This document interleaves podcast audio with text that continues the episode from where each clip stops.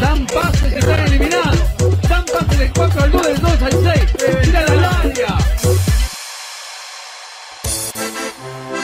¡No miembra! Que el arquero se le dé al 5, el 5 al arquero, el arquero al 5, el 5 al 2, el 2 al 6, el 6 al 3, el 3 al 6, el 6 al 2, el 2 al 4, el 4 al 5, el 5 al 2, el 2 al 6, el 6 al 3, el 3 al 6, el 6 al 2, el 2 al 4. Me chupa un huevo. El 4 al arquero, el arquero al 2, al 6. Y seguro te contratan en el argentino. Paso por los huevos.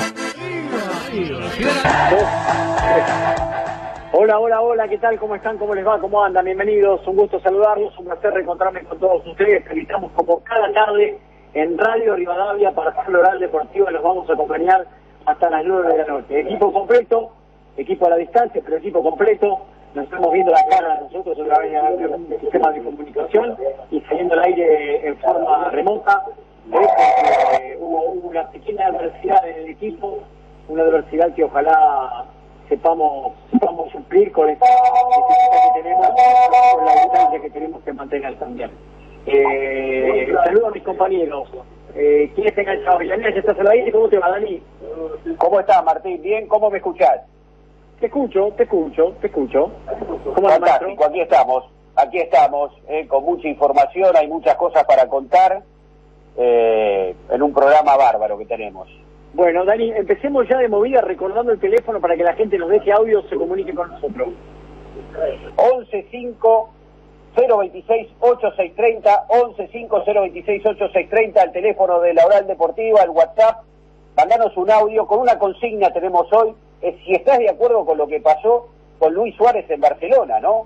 Martín, ¿por qué vino Kuman y le dijo por teléfono encima, no te voy a tener en cuenta? Bueno, muy bien, claro que sí, ya vamos a charlar el tema.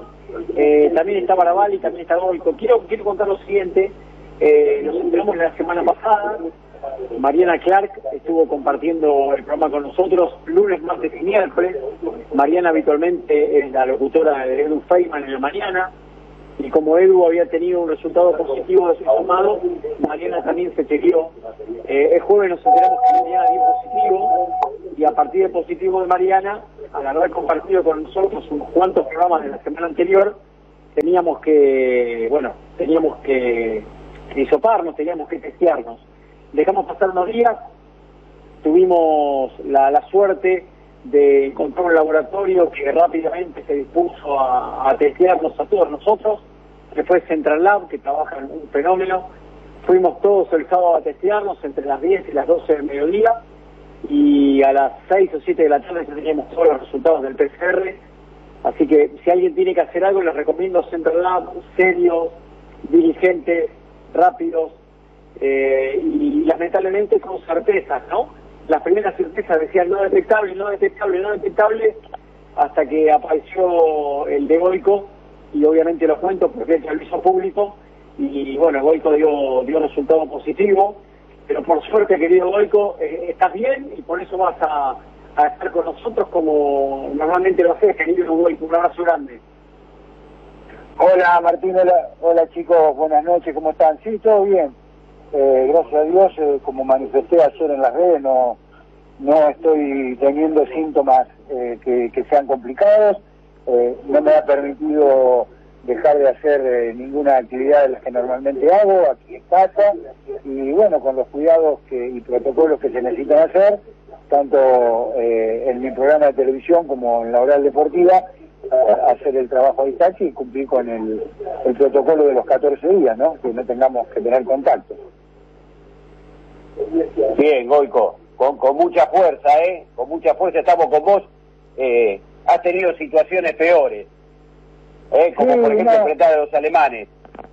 Sí, no, Dani, vos sabés que yo de, realmente eh, le- aprovecho para, para decirle esto a la gente, digo, nosotros somos, bueno, yo con mi grupo de trabajo de la TV pública, tanto como el, el de la oral, tenemos, tenemos muchos cuidados, somos muy meticulosos, desde Martín para abajo, y, bueno, eh, realmente cuando te pasan estas cosas, eh, decirte que, que realmente es muy fácil contagiarse, ah, más allá de tener todas las precauciones. Entonces, eh, esto es bueno para que la gente sepa que no hay que bajar la guardia, que yo sé que estamos todos cansados, que se hace a veces insoportable sostener esta situación, pero hay que hay que seguir cuidándose y agradezco que, como digo, que todavía no, no creo que ya le vaya a manifestar algún síntoma fuerte, o sea que solo voy a tener que, meterle las ganas y la actitud para, para cumplir el, el, aislamiento y trabajar desde aquí de casa durante 15 días, que dada la circunstancia y la gravedad de todo esto no es nada, ¿no?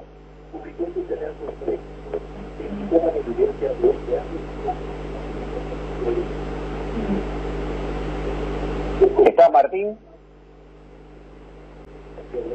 No, no, no te escuchamos. Sí, sí, Luis. ¿Estás, Goico? ¿Estás, Goico? Sí, Goico. Sí, yo, eh, acá, yo, te, escucho. Eh, eh, ¿Estás, Jorge? Bueno, acá estamos, acá, estamos. ahí está. Los estoy escuchando atentamente, muchachos. Bueno, eh, ahí está, ahí está. Ahora sí. Ahora sí, había... Hay un tono al aire que es muy difícil la verdad que está, muy complicado hacerlo así, pero bueno, es lo que hay, lamentablemente. Eh, estábamos, estábamos armando todo la operatoria de otra forma y de repente hubo un inconveniente técnico que nos impide hacerlo por ahí, así que estamos por acá. Eh, lo que es increíble, Golco, es lo meticulosos que somos en el equipo, ¿no? Cómo nos cuidamos, qué maniáticos que somos. Hemos llenado, llenado de acrílicos, de plásticos separadores de radio. Hemos llevado torres sanitizantes, hemos llevado alcohol lo que demuestra claramente que, hay que tener un cuidado extremo y que en definitiva te puede tocar por más que seas tan meticuloso como somos nosotros. Lo importante en tu caso es que te enteraste a partir del hisopado, porque de lo contrario hoy estarías transitando una vida normal sin saber que, que estás contagiado y que estás contagiando, ¿no? Sí, sí, por supuesto, Martín, sí.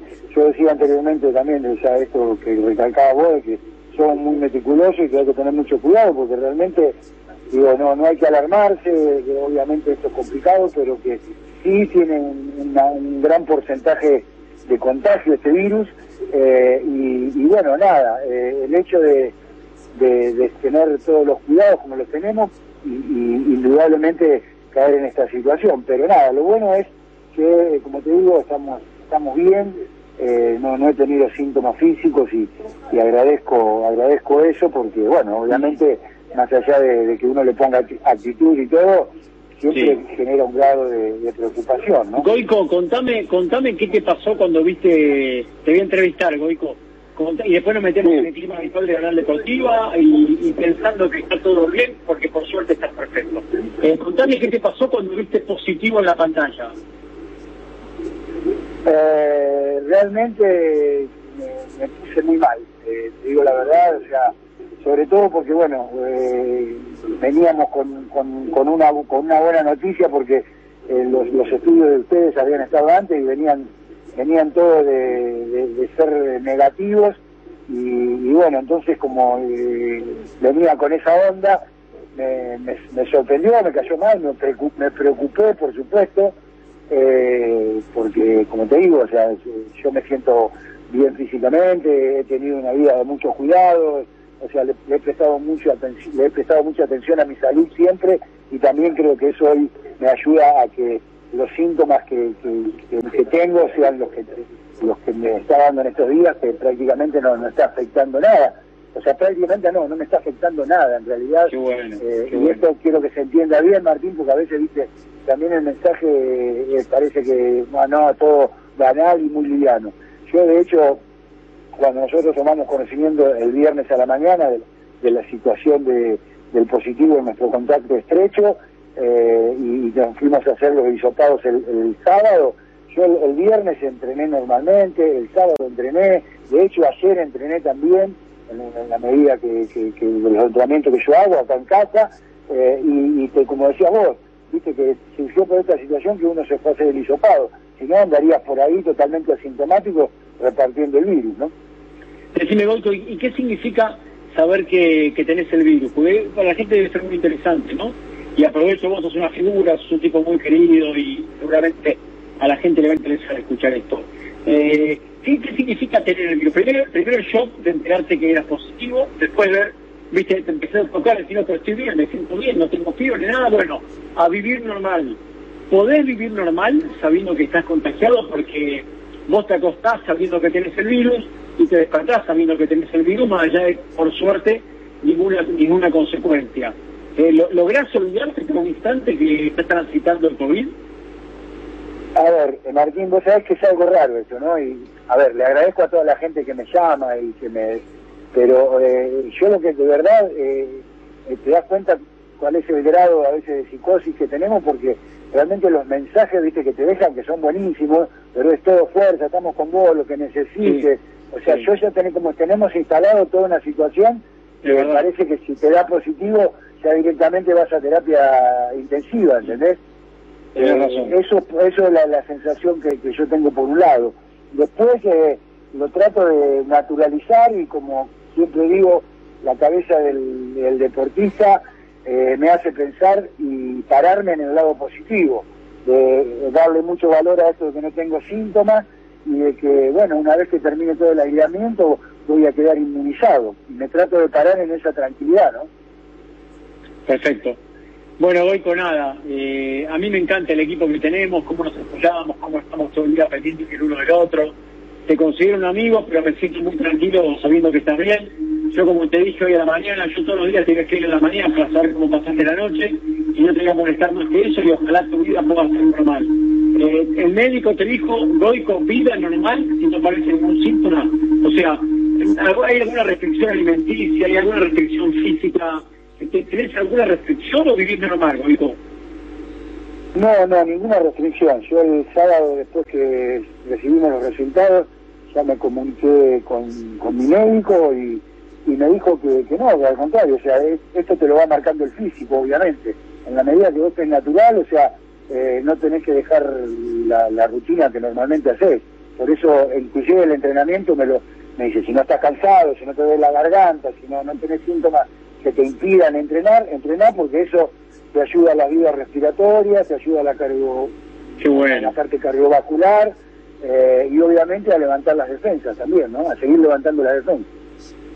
Goico, te queremos, lo sabes mucho, lo sabes. Eh, es un placer para, para mí trabajar con vos. Eh, empecé admirándote como, como deportista y sabés que tengo admiración profunda como persona. Te siento como un hermano mayor y me encanta compartir todo mi trabajo con vos saber que te sentís bien y bueno, ya que estamos todos aislados por tu culpa, Dolfo. Aislados por mi culpa. Eh, pero bueno, ¿qué va a ser? Es, la realidad y, y bueno, eh, nos tocó así de esta manera, pero... Y digamos, que, estamos siendo muy prudentes nosotros, ¿no? No, por eso lo que nos queda... Sí, sí, Goico. tranquila, Martín. nosotros tomamos todos los recaudos y, todas las cosas que se tienen que tomar.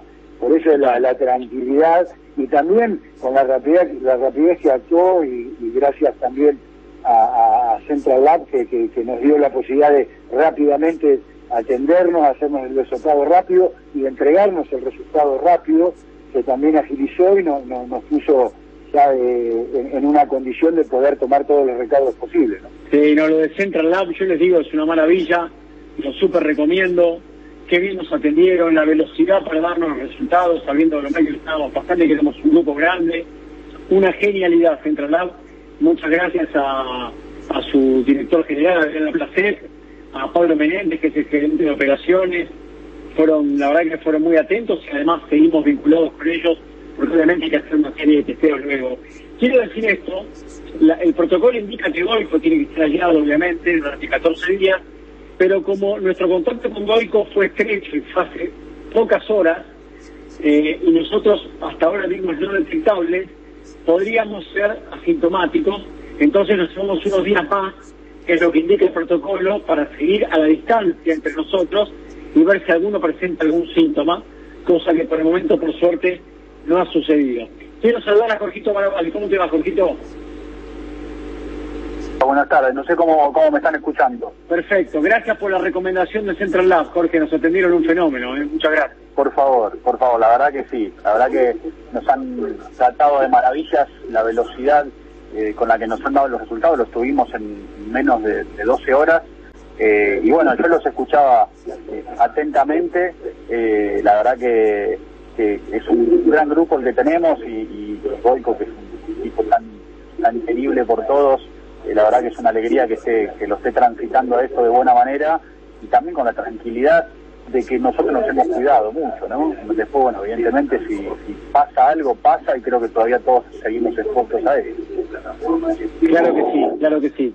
Bueno, quiero instalar el tema de la Champions, la finalísima de la Champions, en la que yo escucho la tele, veo la transmisión, escucho a todos los periodistas, y teóricamente hay un super equipo mundial, yo coincido que es el super equipo mundial, pero ese super equipo mundial sufrió muchísimo para ganarle por la mínima diferencia a un equipo que no es el super equipo mundial, y tuvo al arquero como figura del partido, entonces me gustaría que entre todos le encontremos la vuelta al Bayern Múnich 1, Paris Saint-Germain 0, donde la figura del partido fue el arquero del equipo ganador, teóricamente la superpotencia mundial, que lejos de pasarlo por encima, sufrió bastante el partido, más allá de tener la pelota y el control del juego, cada vez que lo atacaron le hicieron daño, y Neuer fue la figura. Entonces, ¿cómo se explica la final de Dani, Goico, Jorge?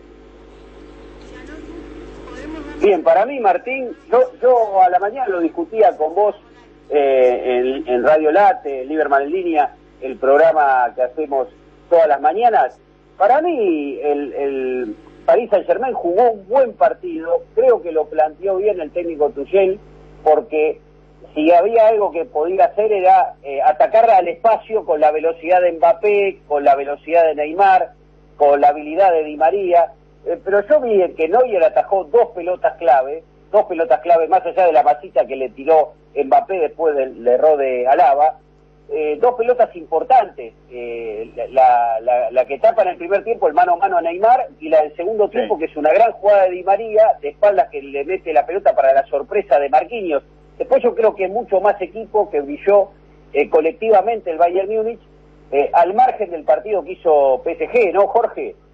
Sí, sí, sí, yo, vos, yo coincido, Dani. A mí me parece que, eh, eh, a ver, nos sorprendió el, ingreso de, de, Coman, poco que nosotros veníamos eh, este, a la expectativa de, que se repita el equipo de los alemanes, eh, pero yo creo que PSG hizo lo que pudo, estuvo en partido, creo que estuvo más en partido por resultado que por el rendimiento pero bueno, no, no, en algún momento lo puso en aprietos al Bayern, ¿sí? Eh, yo creo que otra vez eh, dejaron que desear, sí, en, en la definición, eh, Neymar y, y, Mbappé ha sido el gran problema para ellos a lo largo de, de esta etapa decisiva de la Champions, ¿no? ¿Cómo lo viste, Boico? A ver, a mí la, sensación, Martín, eh, chicos, que me quedó, eh, primero, eh, eh, coincido con que el PSG hizo un gran partido, primero porque tuvo que hacer un partido a lo que habitualmente no juega, que es entregar el protagonismo. Es un equipo que está acostumbrado a ser protagonista eh, y tuvo que entregar ese protagonismo. A la vista, obviamente con la gran posesión del, del Bayern Múnich, eh, hace ver que la superioridad fue muy grande. Daba, daba, daba para ver que quizás el Bayern tenía una facilidad mucho más grande para pasar mitad de cancha y entrar en esos últimos 25 30 metros eh, con, mucha más facilidad. Pero dio el partido que por lo menos yo pensaba que era eh, eh, este PSG entregándole el protagonismo y aprovechando esa velocidad y esa individualidad que tiene eh, el, el arriba con Mbappé, con Neymar, con el mismo Di María.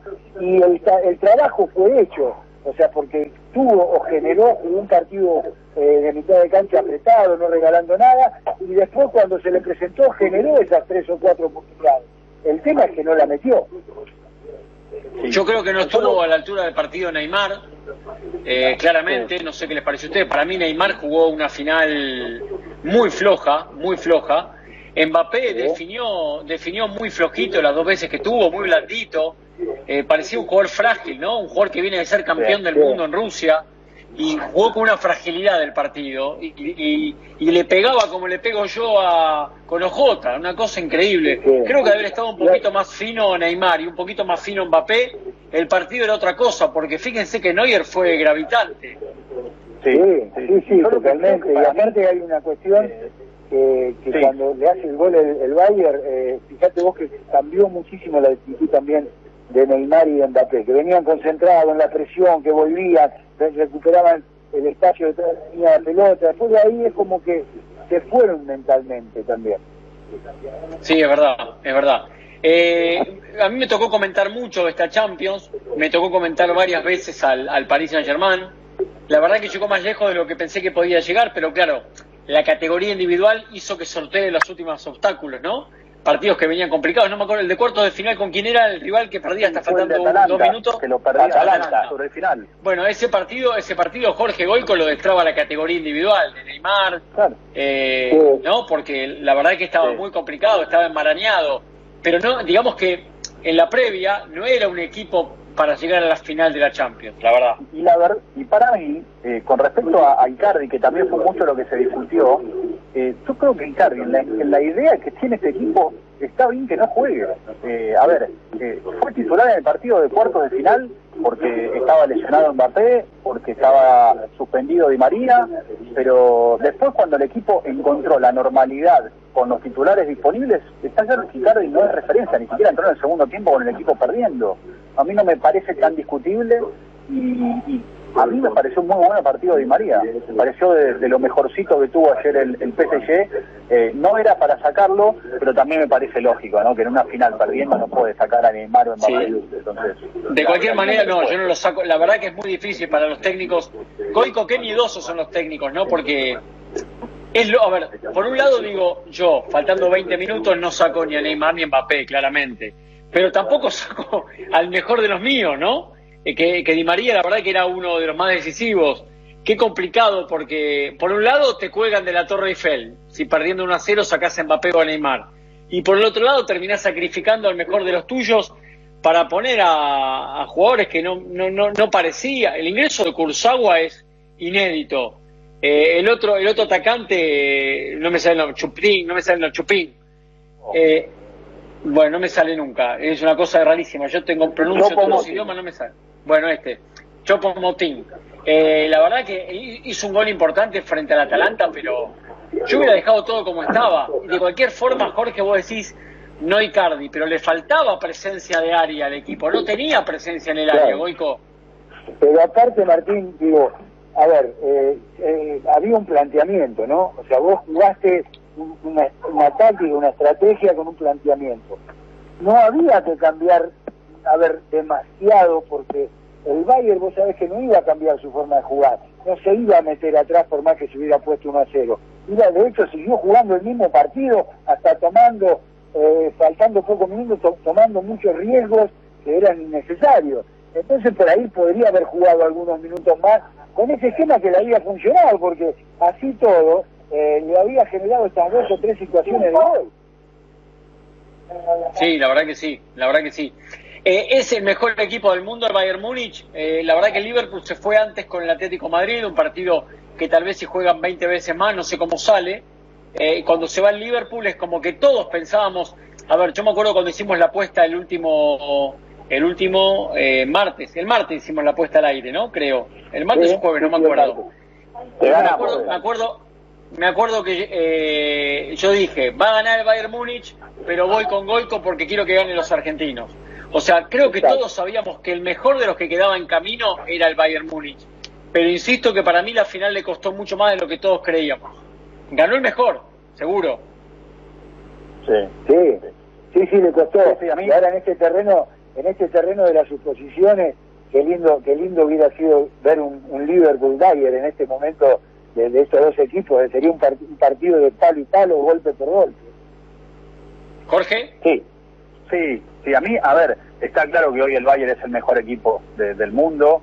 Eh, hoy eh, escuchaba a, a Meal eh, en Teis Sports, entre otras barbaridades que dijo, él dijo que estaría convencido que cualquier equipo argentino le daría pelea al Bayern Múnich. Yo creo que al Bayern Ah. Múnich agarra al mejor River y le hace cinco. ¿sí? pero Ameal es un hombre que no entiende nada. Ameal es un hombre que está grande y no tiene nada de malo estar grande. Mi papá también está grande, ¿eh? Pero dice cualquier cosa. dice cualquier Después tenemos separado un popurrí de Ameal, hoy charlando en Teis Sports, donde le pide permiso para Román hasta para hacer pis. Yo creo que el señor, antes de salir a caminar por el country, dice, Román, ¿te parece bien si salgo a caminar un ratito? Porque cada pregunta que le hicieron hoy al señor en Teis Sports dijo, hay que preguntarle a Román. Qué cosa increíble. Es, es un presidente testigo, ¿eh? Es un presidente testigo, Sí. Ameal. Sí. Increíble, Eh, no- increíble. no- no me bueno, eso por un lado. pero sí, peligroso. sí, sí. Sí, ¿cómo? No, que no, no quería sacar del tema Champions, digo, pero me parece peligroso para Boca, pero ya lo hablaremos más adelante.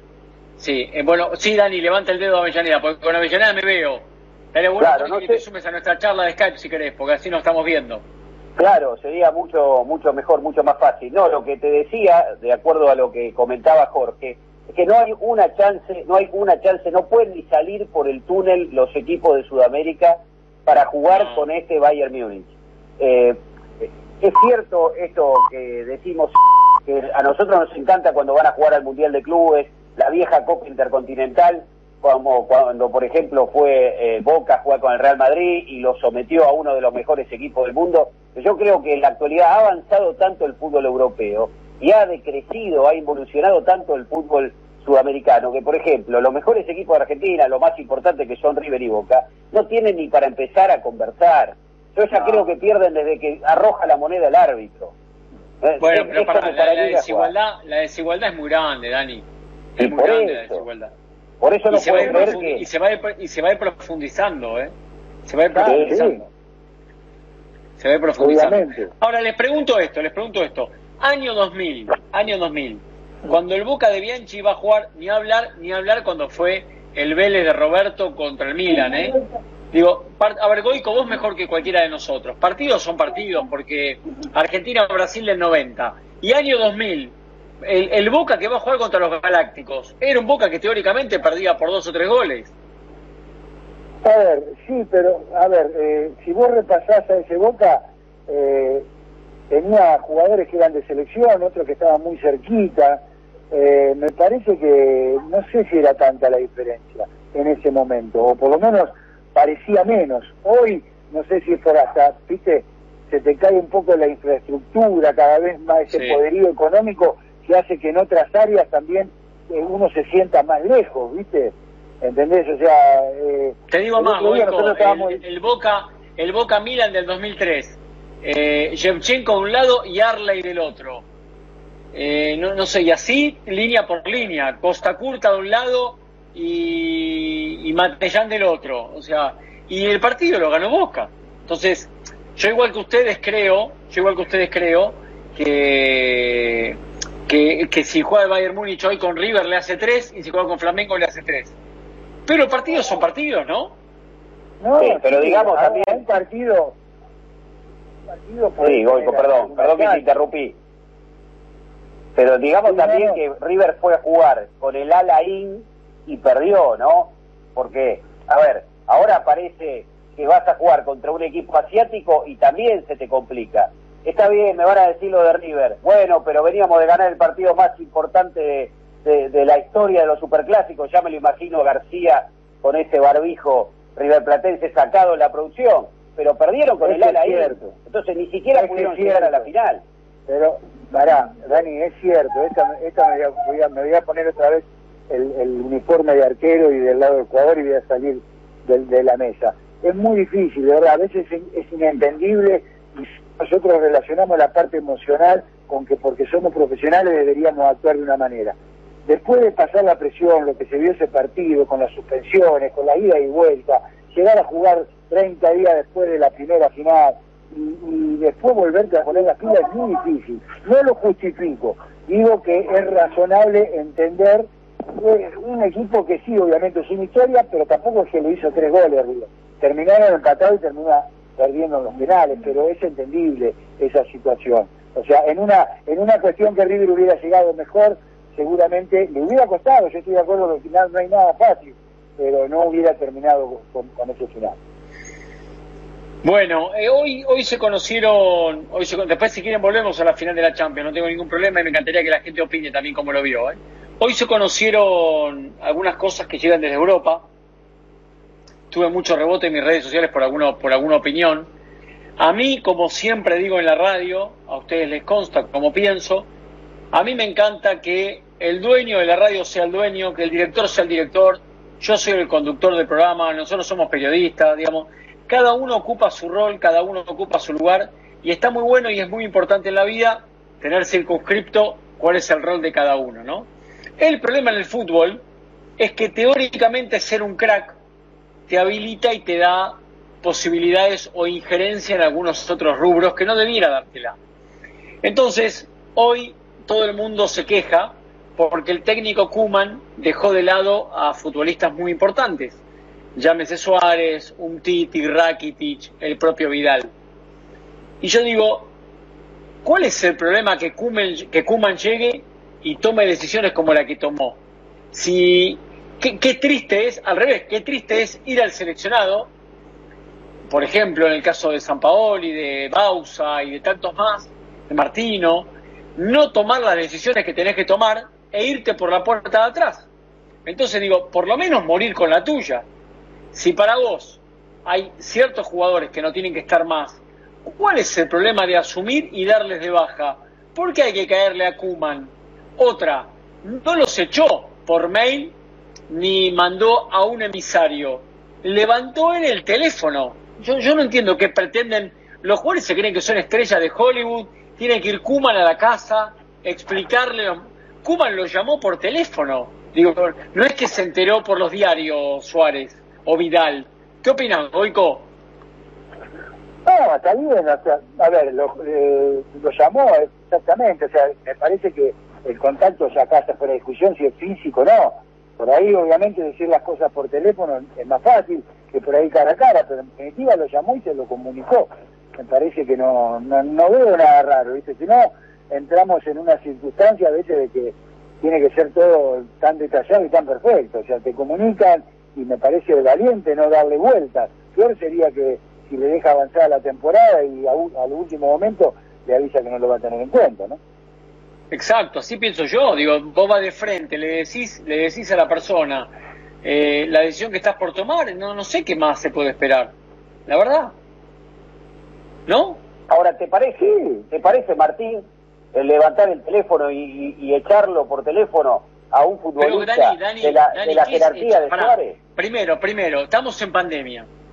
Es todo, es todo anormal. En, en España hay un rebrote gigante, 20.000 casos en tres días. Digo, no, ¿qué, qué, ¿qué es lo que hizo mal el señor? ¿Le mandó un mail? Lo, ¿Lo informó a través de la prensa? ¿Lo dijo a través del canal? No. Levantó el teléfono y dijo, hola Luis, soy Ronald, ¿cómo le va? Hola Kuman, ¿cómo anda? Escuchame Luis, te lo quiero decir yo, he tomado la decisión de no contar con vos. Digo, ¿qué más tiene que hacer? Eh, explíquenme qué es lo que está mal porque no entiendo. A Messi lo vio cara a cara, ¿eh? Para Pero el- Suárez no es en el- Messi. en el, en el contexto en que, lo, en que se hizo, para mí está bien lo que hizo Kuman, porque incluso, Claro. no sé si ustedes se acuerdan que hace algunos días, eh, Luis Suárez dio una nota donde hasta medio que desafía a- al técnico diciendo, a ver, si quieren que yo no siga, que me lo digan. Bueno, se lo dijo. O sea, digo, me, me parece que no hay que buscarle tanta vuelta. A mí me parece bien y deportivamente me parece muy lógica la decisión ¿eh? de, de Koeman de no querer contar con Suárez en, en, el- en la renovación que el Barcelona necesita de manera urgente. Y Vidal en el último tiempo tampoco era el jugador de antes, ¿no? Sí, sí, sí, lo mismo que Rakitic. O sea, termina siendo suplente, de hecho. Yo la verdad que no entiendo mucho qué, qué pretende la gente. de- no, no sé qué, qué- qué estaban esperando que hiciera Kuman, la verdad. Pero además, eh, eh, por eso yo voy al, al tema o, o a esta cuestión de, de, de, eh, que, pero ¿cómo te vas a manejar así con Suárez? Yo ahí coincido con vos, Martín. O sea, lo llaman por teléfono. Digo, no es que en, en Barcelona TV, en Barça TV salió a decir, no, yo no cuento más con tal, tal y tal. exacto. Me parece, me parece que, que dar la cara en el contexto particular en el que estamos, también es esto, llamarlo por teléfono y decirle, a ver, Luis, mira, pasa esto. Y creo que, eh, me parece que no, no, no estuvo mal manejado, eh, quizás lo que pueda molestar, y que en esa sí puedo estar al lado de los jugadores, es que todos los nombres que hoy se conocieron se habían filtrado antes. O sea, ya hace varios días que se sabía cuáles eran los apuntados, incluso al mismo Suárez. En esa entiendo que el jugador le moleste. Ahora, después, cuando Suárez sale públicamente, creo que fue en el diario El País eh, de España, donde él sale a decir, bueno, si no me quieren que me lo digan, bueno, es lo que hizo hoy Kuman. Avellaneda quería, Avellaneda quería que le haga un asado a Kuman, ¿no? No, no, no quería, no quería que le haga el asado, pero me parece que sí. A ver, me parece que por lo menos lo, lo tendría que haber hecho como estamos hablando nosotros acá, Martín, vía Zoom mínimamente. Hay que ver si no hizo una videollamada, Kuman. Pero a mí me Es parece que no es la manera, Zoom en Europa. no es la manera, no es la manera de cerrar la carrera de un futbolista de la jerarquía de Suárez, goleador y, Pero y ¿cuál es la manera? en ¿Qué manera? Jugadores de fútbol, viejo, pará. Expliquen la Sagrada de fútbol, pará un Hay poco. que que ¿Qué hay que hacer hay con que los jugadores de fútbol? Hay que llevar la alfombra roja, hay que parar a además- Maserati, hay que... Señor Suárez, claro. por favor, necesito Eh, decirle algo, no sé cómo comunicárselo. Pará un poco, Claro. viejo. Le pagan millones y millones por año. No hacen un favor los jugadores de fútbol. No le hacen un favor a nadie los jugadores de fútbol. Ganan millones y millones. Y el día que le toca irse, le toca irse, Dani. Jugó seis años en el Barcelona, la rompió, hizo casi 200 goles, ganó todo. Y un día llegó un técnico que le dice, hola Luis, ¿cómo le va? No lo voy a tener en cuenta. Sí. Goico. Escuchá una cosa, el día que te llamaron para firmar el contrato, ¿qué fueron? ¿Físicamente a comunicarte el otro o llamaron por teléfono a tu representante? Todavía no lo firmé, la verdad. Todavía no lo firmé. Pero, pero eso no, pero digo, a vos no, digo... No, a- te a llaman por teléfono, te llaman por teléfono, te lo mandan por mail, yo qué el sé, no sé. dice, mire, es esto, tampoco nos tenemos que poner más papa, más papita que el papa, ¿viste? Mira, cuando lo llamé, cuando lo llamé a son seres Goico, humanos. e- este programa lo armamos en pandemia. Y Dani, no hicimos Zoom nosotros para cuando yo te dije, Dani, me gustaría que estés en oral. Dale, ¿por qué jugador de fútbol hay que Bueno. tratarlo diferente? ¿Por qué? ¿Por qué? A ver, ¿por qué? Pero, ¿Por qué? además, Martín, eh, sí, a ver, a mí me ha pasado la, la, la experiencia de que me despidan de, de algunos, de dos medios donde trabajé. Y en las, dos veces fue por teléfono. Eso me parece peor. O sea, si a un laburante le pueden decir, che, mirá, la verdad te tengo que despedir. Se va- vamos, son muchachos que saben cómo viene la mano. O sea, eh, si se junta, porque se junta. Si se reunían, iba a decir, y qué mal. En este contexto de pandemia se juntan. Si lo llama, eh, ¿cómo lo va a llamar? ¿Cómo quieren que lo haga, muchachos? Dale. O Bueno, en fin, ha tomado esta decisión el técnico. Hay que ver ahora cómo, cómo lo toma Messi. Messi ya, ya sufrió la limpieza de muchos jugadores en el seleccionado argentino y él siguió yendo igual, ¿no? Eh, Yo creo que hay, hay, hay un error que cometen las personas a veces. Hay un error. Yo siempre digo lo mismo. A mí me gusta trabajar con mis amigos, pero considero al mismo tiempo que a los que convoco para trabajar son los mejores. ¿Sí? ¿Qué quiero decir con esto? Si siento que un amigo no puede ser un gran aporte, buscaré a otro amigo en todo caso. Y si no encuentro un amigo que pueda hacer un aporte, buscaré un muy buen profesional sin que sea mi amigo. Entonces creo que también hay que saber detectar los momentos. La verdad que Suárez en el último tiempo no era el mismo de siempre. La verdad que Vidal en el último tiempo no era el mismo de siempre. Y el tiempo pasa para todos. Sobre todo Suárez. Suárez es mucho más que Vidal en la historia de Barcelona. Pero la verdad que llega un momento donde te dicen adiós. Y te dicen adiós y te dicen adiós. Como nos ha pasado a nosotros en tantos medios, ¿no? Yo un día llegué a Radio La Red y no me dejaron entrar. Hubiera preferido que me despidan por teléfono, no que no me dejen entrar en la puerta. Claro. Eh, entonces, y, y- y bueno, ya está. Ojalá me hubiera llamado por teléfono y hubiera dicho, mira, Martincho, la verdad, no, no, no veo nada de malo, pero Avellaneda quiere que le ponga una alfombra roja y, No, no. y, y le haga un asado con achura, todo. No, no, mínimamente un poco más de respeto. A mí no me gusta la manera ¿Qué de llamar por teléfono. decir- tenía que hacer, Dani. Sí, sí. Yo creo, yo creo que no hubo respeto a un goleador de la trayectoria de Suárez. Después coincido en que tendría que irse de Barcelona. En eso coincido. A mí no me parece que lo hayan echado por Pero es que teléfono. es al revés, eh, escúchame, no opino en nada como vos, porque yo no estoy diciendo que Suárez tenga que irse de Barcelona. Lo que yo Sí. estoy diciendo es que no está mal que si el técnico resuelve que no siga, comunicárselo por teléfono. A ver, porque la gente tergiversa, ¿no? El teléfono es una vía de comunicación directa. ¿Cuándo uno se puede enojar con el otro? Cuando te enteras por atrás, cuando no te vienen de frente. A los jugadores, por ejemplo, ¿qué los enojaba siempre? Las viejas pizarras, ¿o no, voy con las viejas pizarras? Cuando te enterabas por la pizarra que no te concentrabas. Eso Claro, me dolía. Porque el técnico no venía y le decía, mira, Goico, este fin de semana no te veo. Ahora, Claro. si viene de frente, ¿cuál es el problema?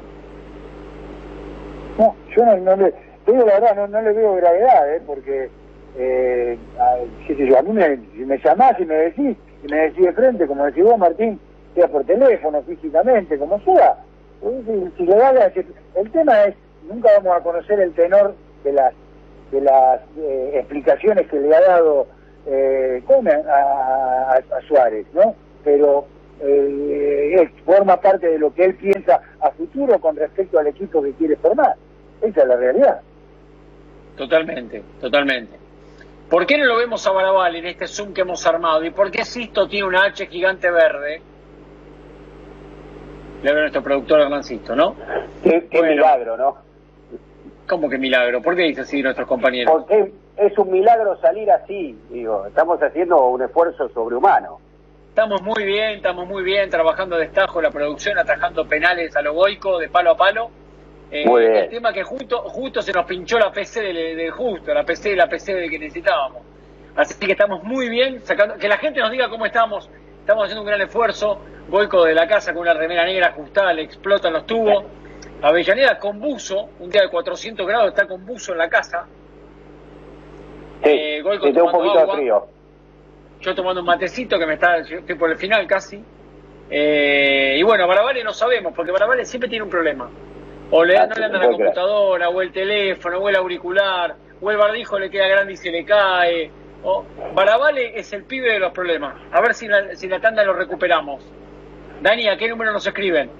11 5026 8630 11 5026 8630 el WhatsApp de la Oral Deportiva eh, que nos escriban que nos manden audio mejor porque si nos escriben Sí, es difícil que lo podamos leer pero mándenos audio de 30 segundos hablando de todo esto que comentamos ¿no? si están de acuerdo en que se vaya Suárez por ejemplo o si están de acuerdo que lo llame por teléfono un goleador de la ca- categoría de Suárez y le digan No, te no, ahí está metiendo cuenta". IVA. No quieras inducir, no quieras inducir. Te- te- a ver, tu jefe, en el rubro que sea, ya voy, pará García, me está volviendo loco. Tu jefe en el rubro que sea, te llama, tu jefe de Clarín, te llama por teléfono y dice, Dani, ¿cómo estás? ¿Puedo hablar con vos? Mirá, lo estuvimos pensando, se viene la reestructuración y no vamos a seguir contando con vos. Y vos salís a llorar, ay, me llamó por teléfono, hubiera querido un Zoom, tomátela, tomátela.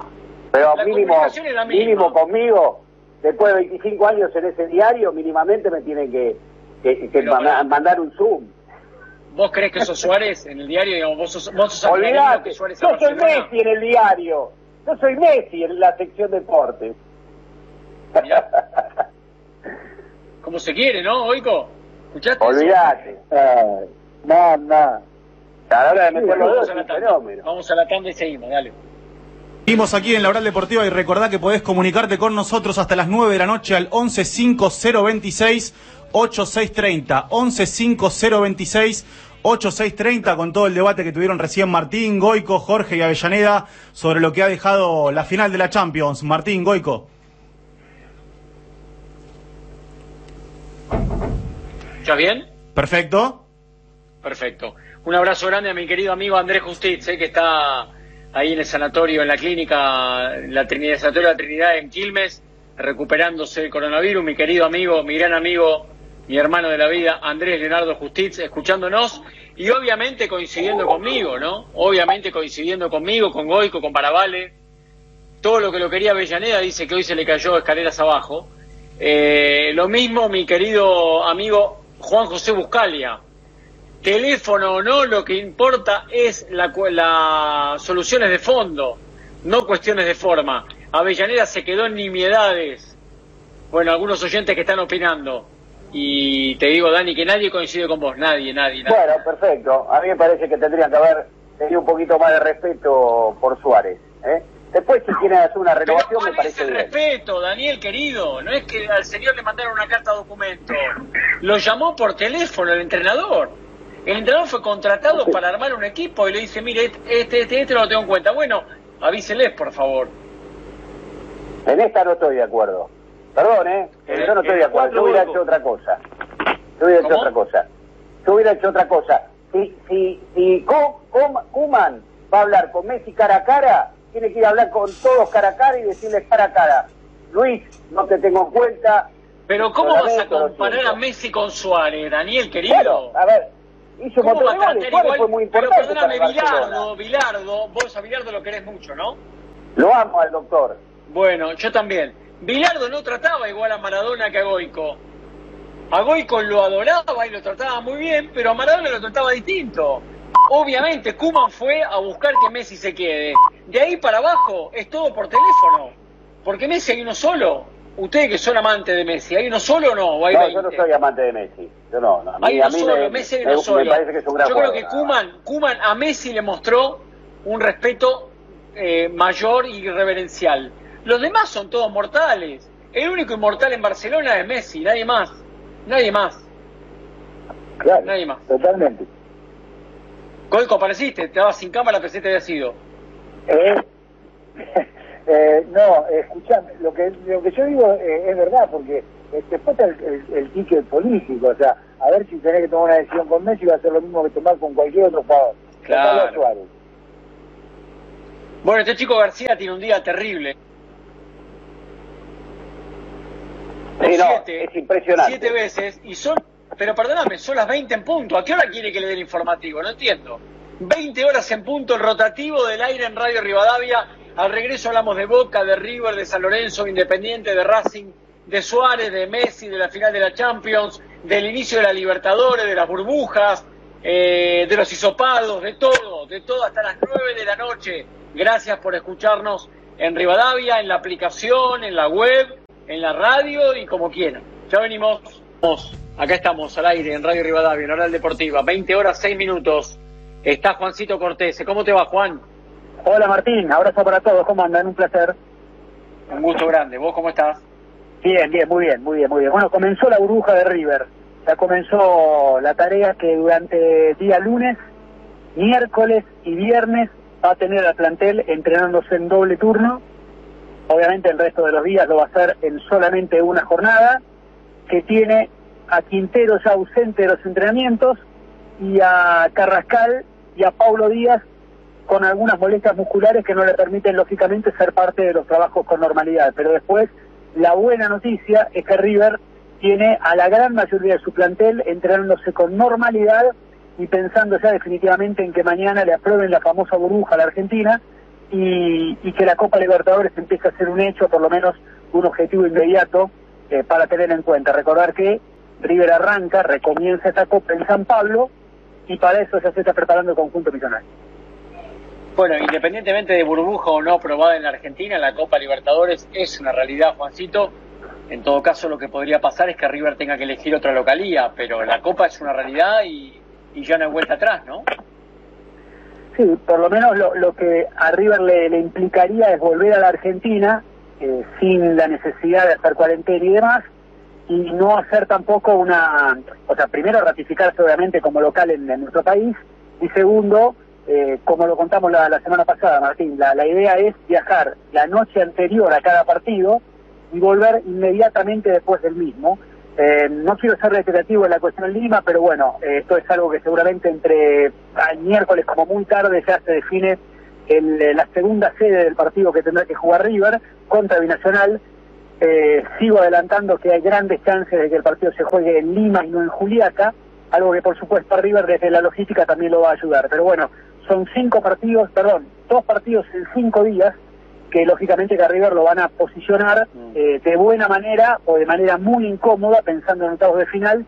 Por eso la importancia de arrancar bien en un equipo, Martín, que la verdad eh, no ha tenido buenos arranques desde, desde la, digamos, la, la- la- la- las veces que Gallardo ha recomenzado un campeonato un año, eh, le costó despertar a, River, le costó tener el rendimiento que el técnico necesita. Bueno, está claro que ahora en esta Copa no hay tanto margen de error y, y bueno, y, más claro está también que la idea, por supuesto, del, este, de- de- del entrenador es comenzarlo con, con la gran mayoría del equipo titular y por eso voy a adelantar algo que seguramente vamos a hablar en la semana.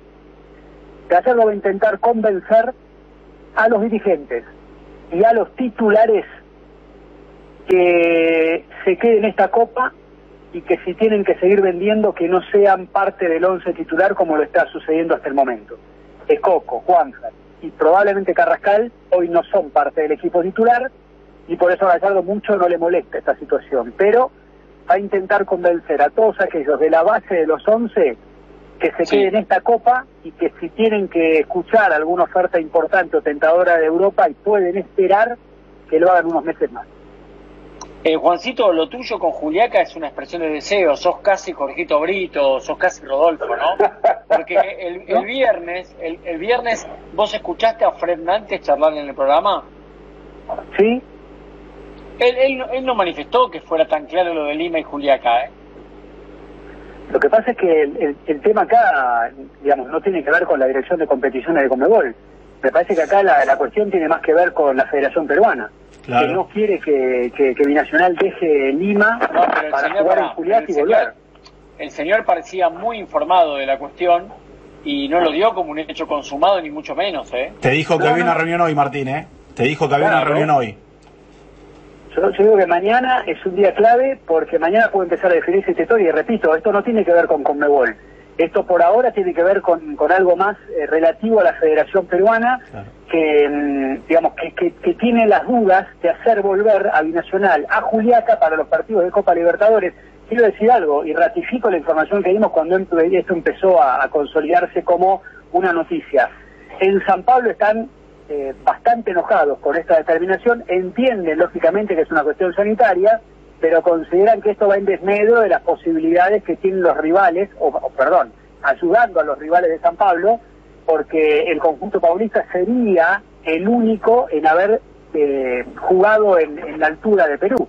Y después, si, si Liga de Quito y si River tienen que jugar en el llano, bueno, está claro que tienen otras posibilidades, pero insisto, esto no depende ni de River y hasta ahora ni tampoco de la Comebol. Esto tiene que ver con una cuestión sanitaria de la Federación Peruana de Fútbol, que la verdad, y acá no le voy a esconder, a River claramente lo va a beneficiar, porque de ser un equipo con pocas posibilidades de ganar la binacional, pasa a ser, bueno, eh, el que en este enfrentamiento más chance tiene de lograr los tres puntos.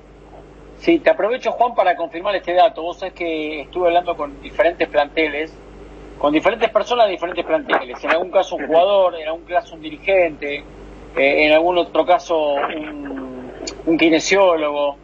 Y todos dicen que los jugadores están muy bien físicamente y que era verso eso que necesitaban seis, eh, 60 días, que están todos perfectos. Los jugadores les falta fútbol, pero físicamente eh, pareciera que estuvieron 15 días de vacaciones nada más. Bueno, hay, hay una cosa que no es menor. En un momento es como que muchos futbolistas en River, por lo que no estoy, estoy hablando, y seguramente en, en la gran mayoría habrá pasado lo mismo, hay muchos chicos que, que viven en el interior del país. Entonces, de a poco lo que hicieron es más tratar, por supuesto, de pasar la cuarentena en- con su familia, hacerlo en lugares mucho más eh, adaptables para un entrenamiento que en los departamentos o en las casas pequeñas que pueden llegar a tener en Buenos Aires. Esto sumado a la cantidad de futbolistas que se fueron al exterior. No por nada, Gallardo dejó que Quintero en su momento, que Carrascal y que Robert Rojas, que se entrenó junto con todos los, los paraguayos en, en el predio de la selección, se entrenaban con mejores calidades que aquí, que en Buenos Aires. Hasta contamos el caso Armani, que hasta tuvo la chance de mudarse a una casa mucho más cómoda para cumplimentar un entrenamiento mejor. A mí me ratifican esto, esto mismo, Martín, que te dijeron a vos, eh, me, dicen que desde la eh, presencia física de los futbolistas de River no han perdido prácticamente nada. Lógicamente, eh, y por eso Gallardo el primer día ya le dio la pelota en los pies, lo que todavía no tienen esa esa sensibilidad este, de juego que habitualmente tiene, tiene, tiene River, pero bueno, está claro que algo vas a perder después de tanto tiempo sin jugar. Eh, pero bueno, es, es hoy por hoy lo que lo que más le complicaba a la hora de saber con qué fútbol nos vamos a encontrar en la Argentina, que justamente hay muchos que, que todavía no, no han tenido prácticas este, formales ni, ni siquiera en grupos y eso es lo que quizás más preocupa, pero ratifico esto, Martín, ¿eh? desde lo físico, por lo menos en River, han llegado de, de similares características a las de una pretemporada. Sí, eso me, eso me contaban hoy, eso me contaban hoy de diferentes clubes, que los jugadores están mucho mejor de lo que todos esperaban y que con un mes de preparación alcanza y sobra. Eh, Martín. obviamente, obviamente que el fútbol es otra cosa, ¿no? Las prácticas Claro. del fútbol es otra cuestión. Claro. Bueno, Juancito querido, ¿algo más o te despido? la última, ¿qué pasará con Moreira? Eh, ¿Cómo cambian las cuestiones en el fútbol? eh? Hasta hace no tanto tiempo Moreira veía de reojo la chance de quedarse en Argentina porque veía que realmente tenía muy pocas posibilidades. Eh, a mí lo que me dicen es que Gallardo le prometió a Moreira que lo va a evaluar, que se quede con el plantel, que no lo quiere ver afuera del equipo y que no que no espere Moreira a saber qué es lo que va a pasar con Montiel, que no se quede solamente con esa imagen, que él lo quiere ver y que Moreira se puede recuperar en River. Por ahora lo está convenciendo. Veremos obviamente respecto de qué es lo que sucede en el desandar de, de esta mini pretemporada, qué lugar tiene Moreira dentro del plantel, siempre a la expectativa de que Gonzalo Montiel sea transferido. Si no al paraguayo se le va a complicar jugar. Martín, Martín. 7 horas 17 minutos. Está Alexander Barbosa para charlar con nosotros, el futbolista de Independiente. Un abrazo grande, gracias por atendernos. ¿Cómo te va? Hola Martín, ¿cómo va? Todo bien, todo bien. ¿Ustedes? Bien, muy bien, muy bien. Muchas gracias por preguntar. Bueno, recién contábamos, eh, el dato que tengo de diferentes equipos es que ustedes los futbolistas han vuelto mucho mejor de lo que los preparadores físicos, técnicos y demás pensábamos. Esto habla de un compromiso de los jugadores durante la etapa de pandemia. Eh, quiero, quiero conocer en tu caso cómo sentís que están ustedes y cómo te sentís vos y cómo trabajaste en la cuarentena para que la mayoría de los planteles estén... A mí me dicen algunos preparadores físicos y algún kinesiólogo con el que hablé que los jugadores pareciera que tuvieron dos semanas de vacaciones nada más. No, no ven una gran merma. Alexander, contame vos. Mirá, eh, se corta un poco. sé que la pregunta es larga, me vas a matar, pero se corta un poco. ¿Cómo, cómo estás vos físicamente? ¿Cómo te sentís? Bueno, escuché cómo estoy yo físicamente, no sé si ustedes me escuchan bien, pero bueno. te Sí, lo señor, te escuchamos, te escuchamos bien, te escuchamos bien. Ah, bueno, dale, bárbaro. No, yo estoy bien, estoy bien. La verdad que me agarró justo eh, en diciembre me mudé a un lugar donde tenía un poco más de espacio para entrenar. Yo vivía en un departamento. Eh, bueno, ahora estoy en una casa con un poco más de terreno y eso la verdad que me ayudó bastante para, para tratar de mantenerlo, lo que es el estado. Eh, y que volví, volví bien, volví bien, volví bien en peso, volví, volví en una condición óptima eh, y con muchas ganas, obviamente, de entrenar y, de progresar, de aprender y de crecer por sobre todas las cosas. Eh, yo que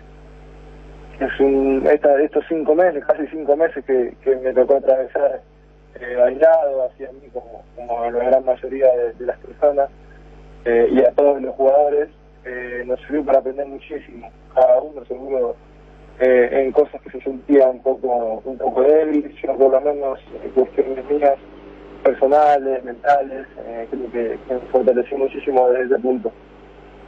Perfecto. No, te, te decía, no me escuchabas bien antes, que la Ay, sí, mayoría yo de los preparadores físicos dicen que ustedes han vuelto muy bien, que los jugadores están muy bien físicamente, lo que habla de un gran compromiso de todos ustedes de cuidar la máquina lo máximo posible, ¿no? Más allá de las restricciones que tenía cada uno, algunos con posibilidades como vos, de un lugar más espacioso, y algunos compañeros seguramente sin esa chance. Sí, sí, tal cual. Eh, bueno, por lo menos te hablo de mi caso independiente, que el que conozco. Eh, bueno, he hablado también con otros compañeros de, otros clubes. eh, y, y creo que el club se preocupó muchísimo por, por que el jugador mantenga esas condiciones. Eh, por lo menos acá en Independiente, Zoom, eh, empezamos todos los días. Después empezamos a dar un día libre de, de entre medios, entrenábamos lunes, martes jueves, viernes y sábado, por ejemplo el miércoles quedaba libre como para tener descanso. Se entrenaba, pero no nos conectábamos, hacía que seguir si quieras o no, se despierta un poquito también de, lo que es eh, estar conectado y mantener esa rutina que no es la rutina linda que nosotros conocíamos, sino que es una rutina más de, de levantarte temprano para que veas compañeros el celular, Claro. no estaba tan bueno, pero bueno, te faltaba, ¿viste? Jugar, tienes utilería, que necesitas salir a a charlar, eh, esas cosas se sentían, pero bueno, uno compensaba eh, con otras cosas. Yo, por lo menos, con mi familia, eh, pasé muchísimo tiempo con ellos, que, que uno no, no lo tiene ese tiempo, mi hijo tiene dos añitos y eh, levantarme todos los días con él es algo que muy, muy pocas veces pasaba, eh, ¿viste? Y eso, te compensa todo lo otro que se pierde. Eh, Eh, y en cuanto, en cuanto al entrenamiento, bueno, los profes se encargaron de que todo sea, sea casi normal, obviamente desde la fuerza, desde eh, el aire, de intermitencia, pero, pero bueno, se encargaron de que tratar de, llevar lo que teníamos eh, lo más lo más adelante que se podía. Decime una cosa, en algún momento parecía el último apaga la luz. Vos en algún momento nu- nunca pusiste en duda tu continuidad, por lo menos nunca públicamente. Ahora, ¿cómo, cómo ibas tomando que todos tus compañeros plantearan la libertad de acción o, o se fueran? Eh, algunos concretaron efectivamente la ida, otros como Romero finalmente se quedan en el plantel. Bueno, ¿viste? eso yo creo que es un poco un poco personal, esas decisiones se toman, las toma uno con su entorno. Eh, si ellos consideraron que esa era la mejor decisión de lo que ellos debían hacer, y uno lo tiene que bancar, porque ya te digo, es algo muy personal eso. Eh, en mi caso, obviamente no lo hice. Eh, yo, si bien eh, no me ha ido como yo esperaba, como yo anhelaba, independiente, ya yo no estoy mal. Estoy cómodo, estoy ya eh, con el plantel tengo una relación de vida bárbara. Hace un año prácticamente que estoy acá y, y eso, viste, te lleva también a ir conociéndolo mejor, a ir llevándolo mejor y hoy me siento muy cómodo. Eh, pero ya te digo, con respecto a lo otro, de la intimación y jugadores que se fueron libres, es una lástima eh, que un, nosotros tengamos que atravesar por esas pérdidas, porque son jugadores importantísimos para nosotros, con muchos, eh, una relación de amistad, pero bueno, son decisiones personales y, creo que si ellos lo solucionan así, que está bien. ¿Sentís que van a poder competir igual con tantas bajas y con tantas dificultades? Sí, sí, cómo que no. Eh, vos fijate que el equipo prácticamente terminó con muchos chicos en cancha, eh, desde el banco. Hoy a esos chicos le das un poco más de frustración y, te pueden pelear de igual a igual contra cualquiera. Ni hablar que estamos independientes, que es un club que los jugadores que vienen de, las divisiones inferiores ya saben dónde están, eh, y por las cosas que tienen que pelear. Entonces, eso también es un paso que te. Y ni hablar de las características futbolísticas, obviamente los jugadores que el día de mañana, eh, hoy ya te digo, eh, Velasco por ejemplo, tiene 17 años y es una falla. Eh, así que bueno, eh, es cuestión de, de esperarlo, de bancarlos y, y este periodo lo- nos agarre lo mejor posible. Eh, Malobra, Martín, nuestro compañero en Independiente, está por ahí, ¿verdad? Sí, sí, Martín, lo, lo saluda Alexander Barbosa, le, agradezco estos minutos con Radio Rivadavia. Y Alexander, te quería preguntar si si, va- si puedes confirmar que realmente te vas a quedar en Independiente o bueno, si aparece alguna oferta de, de afuera, te podés ir. Eh, hoy estoy acá, eh, hoy mi cabeza está acá en quedarme, eh, he hablado con el técnico, he hablado con el manager, les comuniqué que yo estaba bien, que estaba contento en el club, eh, pero bueno, si llega una posibilidad también de que al club le sirva, de que a mí me sirva deportiva y económicamente para dar un salto, eh, se iba a hablar con el club, eh, ya que el tema también acá de por medio es que no, no hay muchos centrales, entonces eso yo también he llegado el momento de analizar es lo mejor para mí, como te digo, para el club. Bueno, No te, te bueno, digo la verdad, Alexander, no te noté tan firme, ¿no? No te noté tan firme, como que si aparece algo y es bueno para todos, avanti. Es que mi sueño, y yo siempre lo dije, fue jugar en Europa. Eh, en, hoy en día tengo ofertas, no del fútbol europeo, pero sí de otros lados, las cuales yo pongo en la balanza, y entre esas ofertas e Independiente, eh, hoy elijo Independiente, porque ya te digo que estoy feliz. Eh, independientemente de lo que haya sido yo como jugador, de si rendía al 100, de si rendía al 50, al 70, al 20. eh, ¿Y cómo sentís que rendiste? ¿Y cómo sentís que rendiste? y fue un poco irregular, creo yo. Hubo partidos en los que muy bien, hubo partidos en los que mal, hubo partidos en los que cinco puntos. Eh, si haces un balance, viste, está, está ahí, ahí medio tambaleando la cosa. Eh, Sí, vos- la verdad, la verdad te digo, coincido con vos. Y también pienso que vos sos mucho mejor jugador que lo que mostraste hasta ahora. Pero también tiene que darse una serie de condiciones, ¿no? Me parece que el equipo en general no, no estuvo tan firme, tan sólido. Y es más difícil afianzarse así.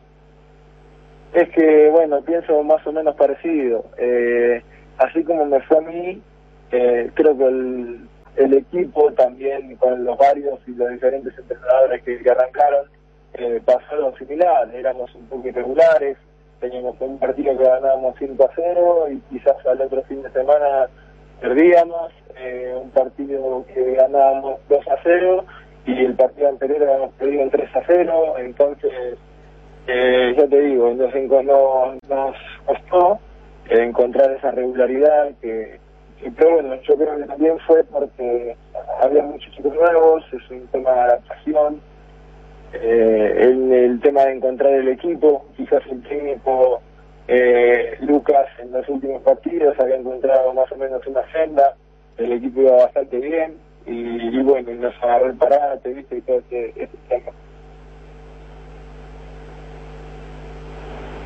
¿Alexander? Sí, acá estoy. Ahí está, ahí volviste, ahí volviste. Sí, Valobra. Bien, eh, no, y le quería preguntar si, si fue fundamental la llegada de Burruchaga, si ustedes sentían que tenía que aparecer eh, un manager eh, en el plantel como para, bueno, mejorar un poco la relación entre la dirigencia y ustedes. Eh, sí, sí, creo que sí. Si bien yo mucho trato con la dirigencia no tuve por corto tiempo en el club, eh, lo poco que te puedo decir es que, de vez en cuando venían al club, que trataban de hablar con nosotros, pero bueno, creo que Jorge eh, vino para hacer un, un trabajo el cual era necesario. Eh, esto que vos decís, acercarlo, la palabra de los dirigentes con la de los jugadores, eh, como un intermediario, digamos. Eh, y él, él, la verdad, bueno, tiene mucha capacidad en esto.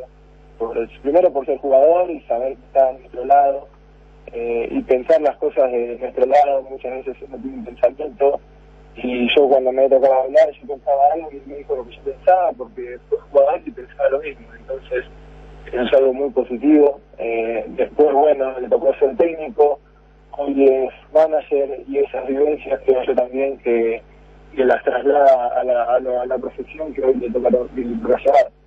Eh, es, es algo muy, muy satisfactorio, creo yo, la, la llegada del club de Jorge. Y bueno, espero que le haga bien Independiente, que nos haga bien a nosotros, al club, que es eh, lo, lo que necesitamos.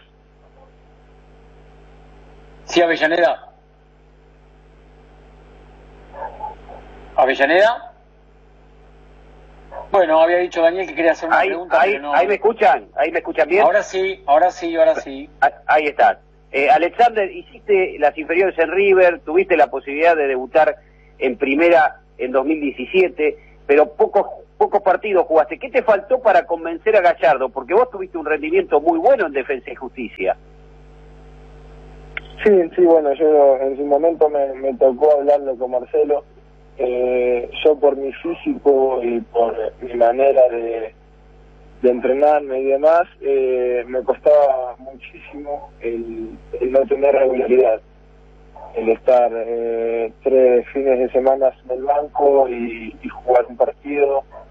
Eh, creo que eso fue lo que más me costó en River adaptarme. Yo venía de casi tres años de jugar absolutamente todos los partidos en defensa eh, y de la nada, viste, llegar a un club como River y, bueno, me toque pasar por ese, ese periodo de ir al banco y jugar y al banco y jugar, eh, no, no me tocó demostrar o no pude adaptarme a ese a ese ritmo, digamos. Eh, eso fue lo que hablé con Marcelo a la hora de tomar la decisión de irme.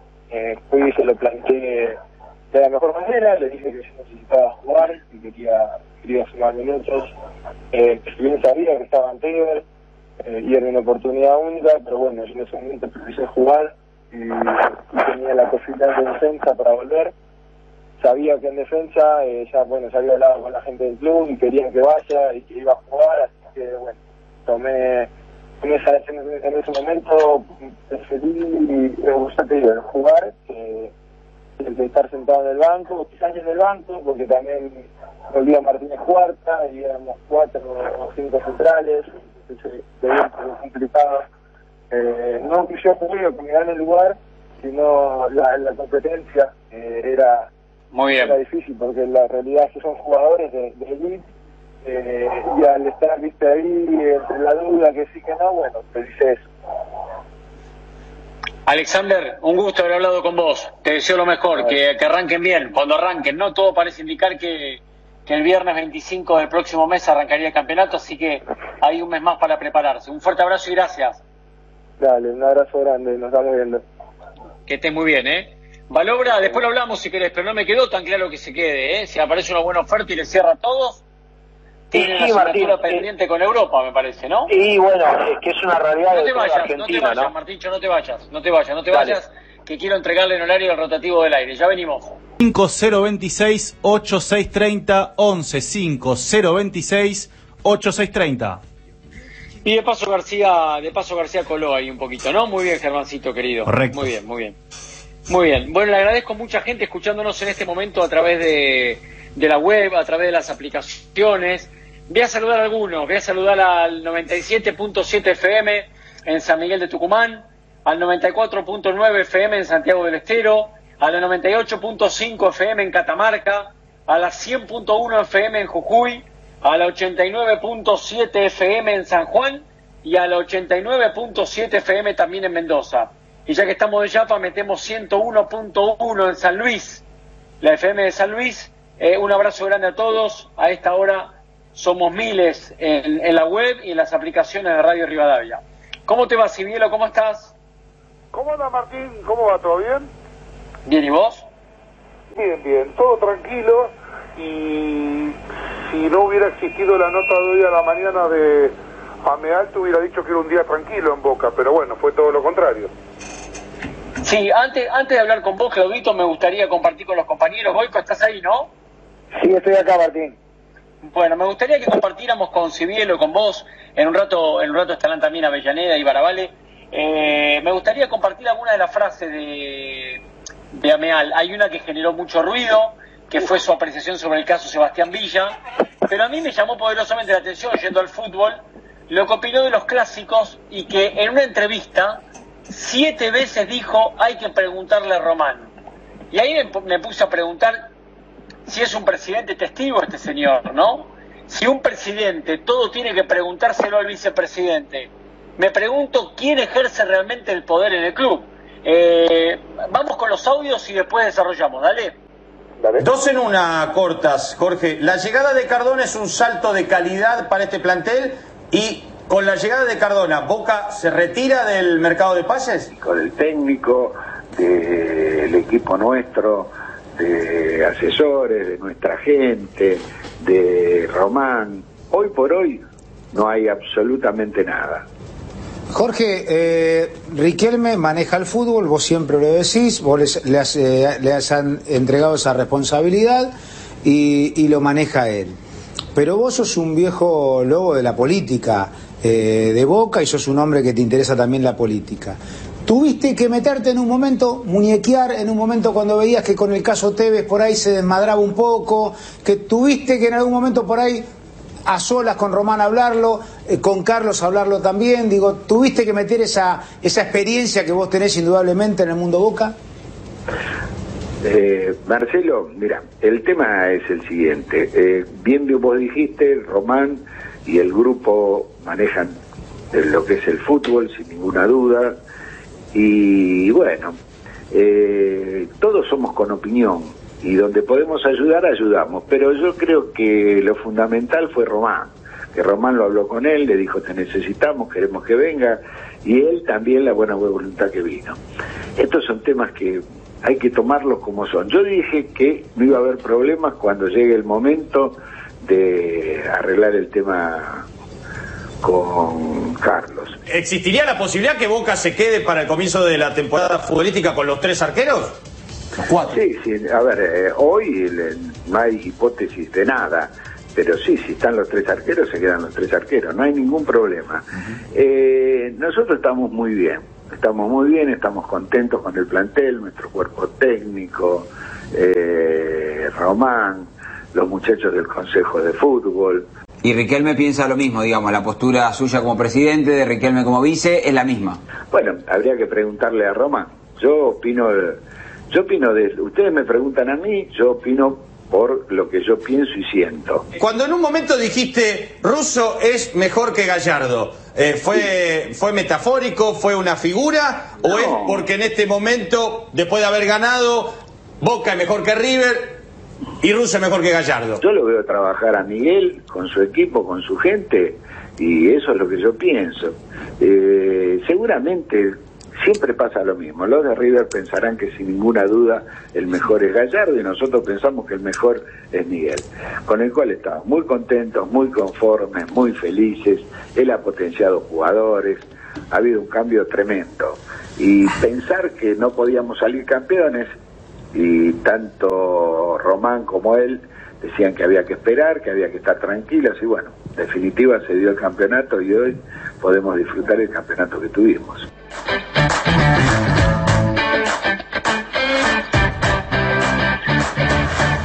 Bueno, muy bien, ahí estaba el presidente de Boca. En, es- en ese solo corte que hicimos, siete veces dijo hay que preguntarle a Román. eh, para mí es un presidente testigo, ¿no? Un hombre que, como presidente de Boca, recibió todos los votos hace ocho meses, nueve meses que ejerce el poder y todo el tiempo dice que hay que preguntarle al vicepresidente. Es una cosa que la verdad no deja de asombrarme, independientemente del rol protagónico que tiene el vicepresidente de Boca, el ídolo máximo de la historia del club. Pero, ¿para qué es presidente? No, no entiendo. ¿Toma alguna decisión solo, Ameal?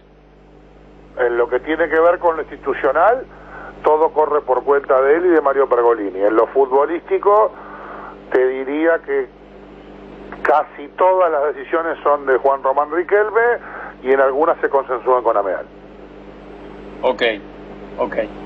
Bueno, ahí me llamó la atención, la verdad te digo, que todo el tiempo diga que hay que preguntarle a Román.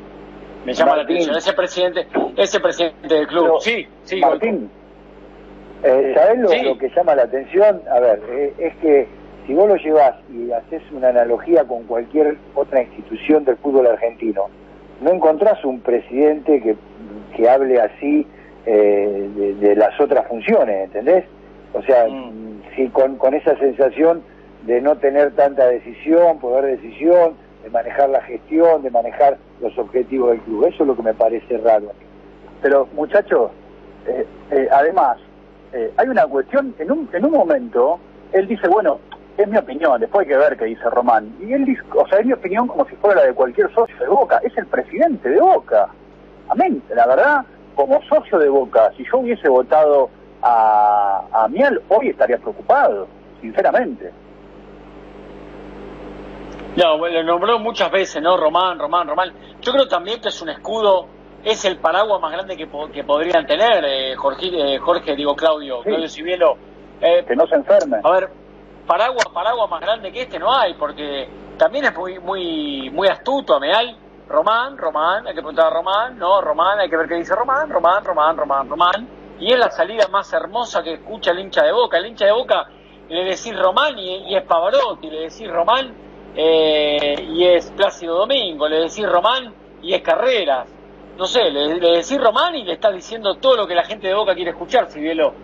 Sí, es que es así, Martín, y es algo muy fuerte que genera eh, el máximo ídolo de la historia de Boca y que permite eh, tomar decisiones no solamente en lo institucional, sino en un montón de cuestiones. Es más, te voy a decir algo, si hacemos un análisis, porque lo, lo que pasó hoy con Ameal y su declaración con Villa, no es ni más ni menos lo que venimos adelantando hace rato. ¿Vos te acordás que cuando arrancamos las emisiones de, de esta nueva oral, de- en los primeros programas te dije, Villa va a jugar en Boca y en ese momento era un tema tabú porque se decían muchas cosas y uno tenía información y yo creo que lo que declaró hoy Ameal, que lo quiero acá, doy una pequeña opinión, para mí se equivocó, para mí hizo una declaración eh, que no suma para nada y que trajo un montón de inconvenientes, tengo entendido, no solamente públicos con un montón de gente que se enojó, sino A que ver, también espera un segundo, Claudito. internas. Claudito, antes, antes de meternos en algo que no escuchamos todavía,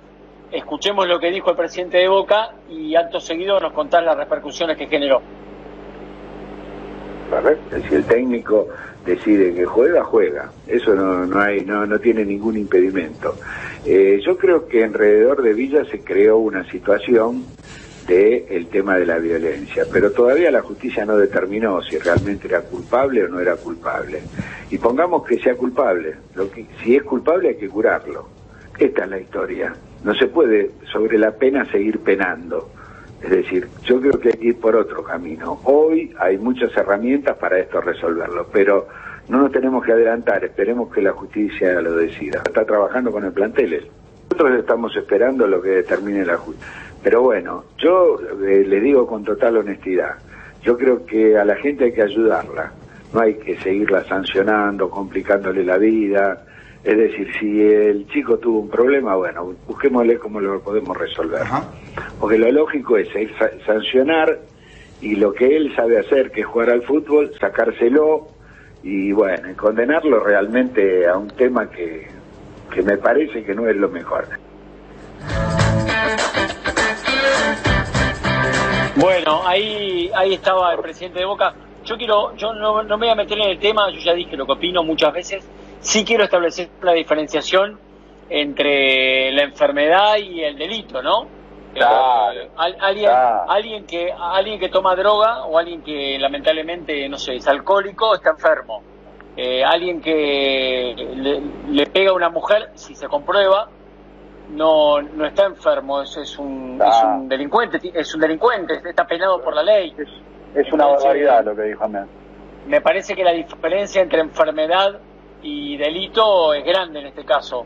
Independientemente que también creo que tiene que hablar la justicia, eh, me parece que si la justicia hablase y determinase que, que es culpable, no, no estamos hablando de una enferma que hay que ayudar a recuperar, sino un delito y una pena a purgar, ¿no? Sí, y yo, yo te agrego una cosa. ¿Por- ¿Por qué te lo relacionaba con lo que hablábamos de Riquelme y el paraguas protector? No cabe ninguna duda que es este paraguas, es Riquelme el que evita que estas declaraciones no terminen en un escándalo mayor, porque eh, yo tengo entendido que hasta mujeres que, que trabajan en el club quedaron sorprendidas con esta declaración. En una declaración donde da la sensación que él da un pensamiento muy, muy personal, tipo de café, de charla muy íntima, con un micrófono en la mano. Y eso es una cuestión muy compleja, sobre todo en los tiempos que estamos viviendo, más allá de, de- de- de toda la historia en sí. eh, ha caído muy mal en lo que es a nivel público, bueno, eh, durante todo el día, no solamente en las redes, eh, sino en todas las redes ha- se ha hablado sobre este tema, en las redes ha caído muy, pero muy mal, hasta la propia gente que ha pues. acompañado a Jorge Amora Meal y hasta gente que lo ha votado a él. Y bueno, veremos si A ver, se metió en un lugar complicado Ameal cuando, cuando se mete con la enfermedad y demás, porque Claro, Ameal claro. podría haber dicho, como presidente de Boca, defendiendo su activo y, y poniéndose del lado del pibe, podría haber dicho, esperemos que falle la justicia. Y terminar ahí con la declaración. El problema es todo lo que dijo después, con un desconocimiento supino de la diferencia entre la enfermedad y, la- y- y el delito, ¿no? Hay una diferencia gigantesca entre, Lo que entre pasa un es que una enfermo... enfermedad, ¿O no, Goico? sí, una enfermedad, una enfermedad, al único que le haces daño es a vos, a tu cuerpo. O sea, que Exacto. después, conducta de esa enfermedad, puedas hacer alguna otra cosa, es diferente. Pero acá hay una situación que, como decís vos, para mí no me hubiera eh, metido en ese berenjenal y simplemente cerraba la declaración con diciendo que, eh, que estaba hay que esperar el fallo de la justicia y se terminan todas la- las cuestiones. O sea, porque es así, porque aparte, o sea, hay, hay protocolos y hay reglamentos internos que si la justicia llegara a fallar en contra eh, de Villa, eh, ya el club no puede sostener esa situación, o me equivoco. Claro. No, no, es así. Claudito. No, no, no, es tal cual eh, lo que dicen ustedes. Bueno, veremos cómo sigue esta historia. Por lo pronto, eh, yendo a lo, a lo informativo de Sebastián Villa, la cosa no cambió. Sebastián Villa está, ti- tiene su proceso judicial y mientras tanto entrena. Eh, normalmente está en lo que es la burbuja que arrancó hoy, con 33 jugadores, está Sebastián Villa, y si así lo requiere Miguel Ángel Russo, cuando empiece la Copa Libertadores, sea el 15 o más adelante, eh, Sebastián Villa será titular si así Pero ¿por qué? ¿Por qué otra vez el 15 o más adelante? La Copa Libertadores arranca el 17. No, no hay mucha, hay vuelta que darle. No entiendo. ¿Por qué antes, siguen pensando- antes, antes Cortés y ahora vos? No entiendo. Porque en Boca tienen la información de que no falta mucho cuando se termine de, de tirar para adelante la, la eliminatoria. Está mal, está mal. Bueno, está mal, yo, yo le cuento, que no se enoje conmigo. No, pero es que no, no me gusta que ustedes repitan lo que los clubes malintencionados eh, quieren instalar. En Boca tienen esa información, Martín, que se va a posponer el inicio de Boca, de River, de Racing también. No tienen la información, quieren hacer circular esta información.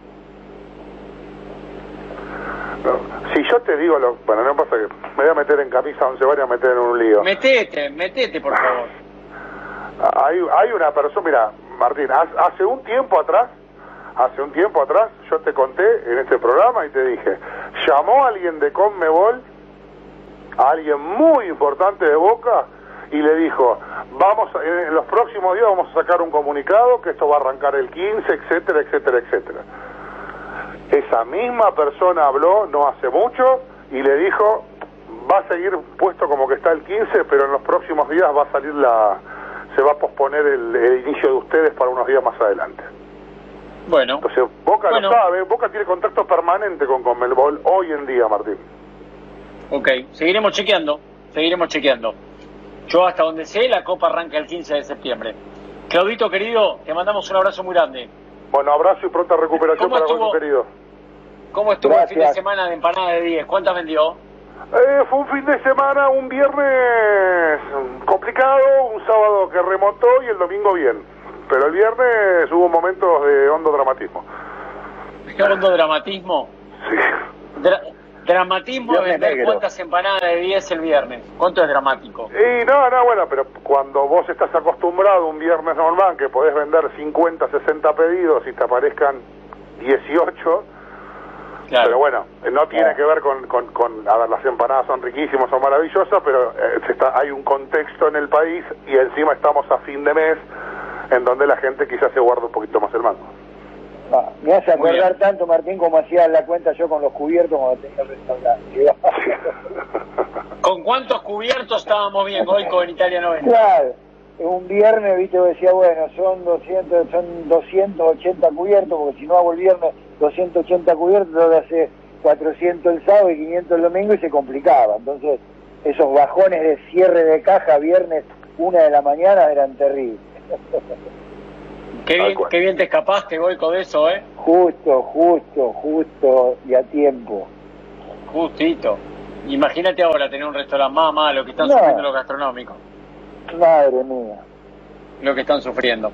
Bueno, Claudito Cibiel, un abrazo muy grande. Abrazo Martín y muchachos. Chao, querido. Eh, ¿Está Rodrigo Ancora o Tanda? ¿Ancora o Tanda? García, vos que sos el jefe. Tanda, Tanda. Tanda Martín, tanda y después charlamos con Rodrigo Ancora que hay novedades de los Romero. Bien, Rodrigo Ancora, ¿cómo te va? Bienvenido, ¿cómo estás? Hola Martín, ¿cómo te va? Buenas noches para todos.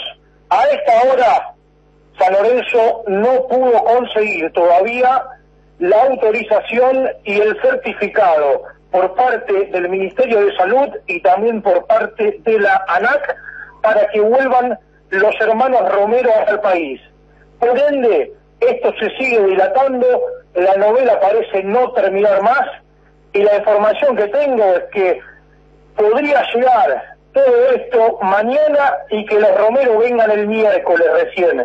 Pero vamos a, a fuego lento, es muy lento el tema de la vuelta de los hermanos Romero.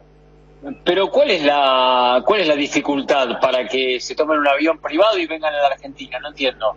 San Lorenzo ya tiene todo previsto y arreglado el tema del vuelo privado, pero no logran destrabar la situación de, los permisos y de las autorizaciones, porque obviamente, como venimos contando, van a llegar al país 10 personas, los hermanos, sus mujeres, eh, sus esposas, eh, el fisioterapeuta, eh, el otro hermano que no juega al fútbol y que a veces, porque no es representante, pero hace las veces de representante, bueno, completan una nómina de 10 personas. Y esto se dificulta para que San los pueda traer rápidamente al país.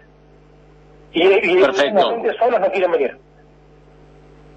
Como Una locura, Martín. Una locura, te digo yo, Martín. Una locura. Porque habría que ver... Pero esto, estos pibes, pero son un poco profesionales, Goico, porque ellos tendrían que resolver su llegada, venir a entrenarse y después ver cómo resuelven la familia, ¿no? Claro. No, te digo, hasta, te banco hasta ellos y sus esposas. ¿Entendés? Claro. Que es lo más normal. Te lo banco hasta ahí, que es una situación que por más que no la digan un contrato, es bastante natural, ¿o no? Sí, lógico, lógico. Pero, después lo otro, ¿viste? Es una locura.